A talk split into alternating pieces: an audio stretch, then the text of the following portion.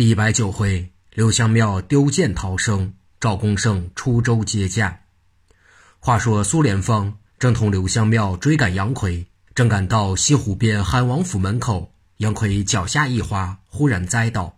苏连芳、刘香庙一见大喜，二人拿着剑飞奔上前来杀杨奎。苏连芳大眼看见南巷口有几个黑影，知道是皇上太子在此，便喊道：“刘道兄。”你接过那厮吧。苏连芳转身奔入巷内，举剑照准陈亮砍来。陈亮忙把身子一偏，忽见苏连芳大叫一声，一跤跌倒。此时雨已略住，天上微有月色。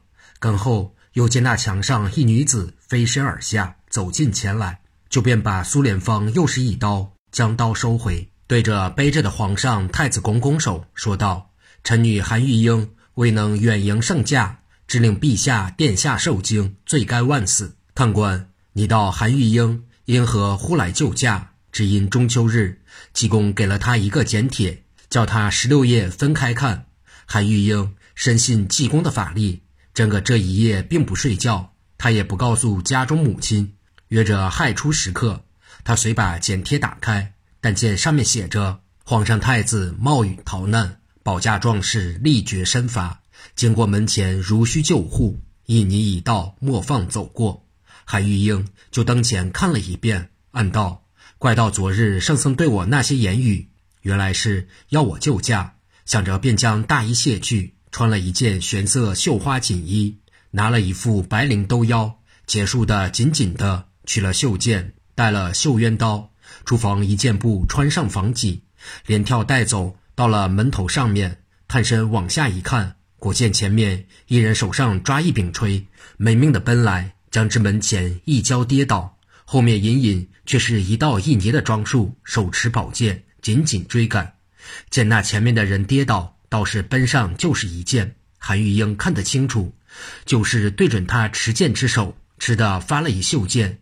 又听见后面尼僧说巷口有黑影要捉昏君太子，转身进巷。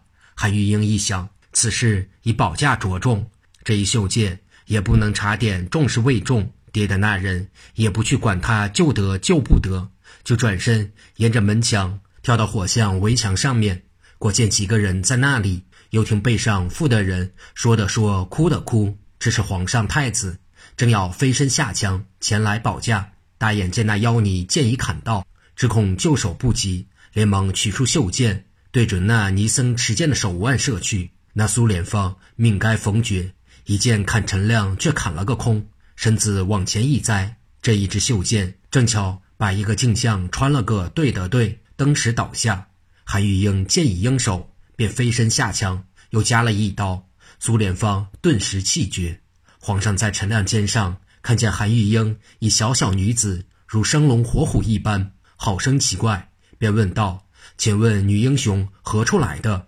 因何得知来救朕驾？韩玉英便把济公简帖说了一遍，又说道：“臣女既是已故京王韩世忠孙女，韩义之女也。臣女家祭在此，请圣驾入内稍息，再做计较如何？”正在说着，忽见巷口奔进一人，大喊道：“陈雷二位在此吗？”陈亮知是杨奎声音，说道：“杨贤弟因何至此？柳香庙那妖道何处去了？”杨奎道。小弟今日险些丢命，是才我奔到巷口，脚下不知什么物件一滑，便一跤跌倒。那妖道追上，就是便是一剑。我那跌下之时，恰巧把这锤压在身下，要翻身抽锤已来不及。不知是个何处的救命恩人，半空中吃的飞来一暗器，将那厮手腕射伤，宝剑脱落。我就是右手抓过他的剑，一分抓起，左手抽回了锤，刚然立起。那厮要道没命逃走，我赶了一段，但听湖口有只船，船上人喊道：“来者可是杨奎吗？圣驾现在何处？我等奉济公圣僧说帖，已在此守候多时了。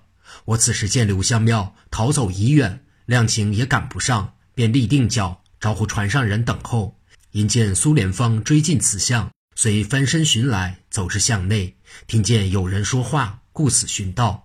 但不知那妖尼何处去了。陈亮方要开口，但见寇真说道：“妖尼已被韩小姐杀却在此。”就把韩玉英由墙上怎样先射一袖箭，怎样飞身下墙，结果苏联方说了一遍。杨奎道：“这样看来，大约适才射那妖道就得在下的那一箭，也是恩公小姐了。”说着，向韩玉英便要行礼。忽听皇上在陈亮肩上说道：“即系胡西营奉圣僧之命接驾，我等就赶紧去吧。此地也不便久听。”话言才了，又见韩玉英拱手说道：“圣驾请行，前途保重。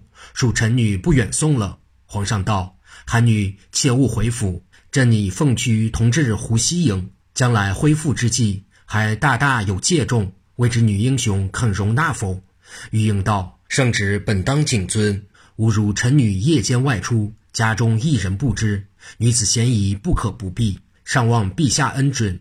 至于恢复之际，如有用着臣女，亦奉诏谕。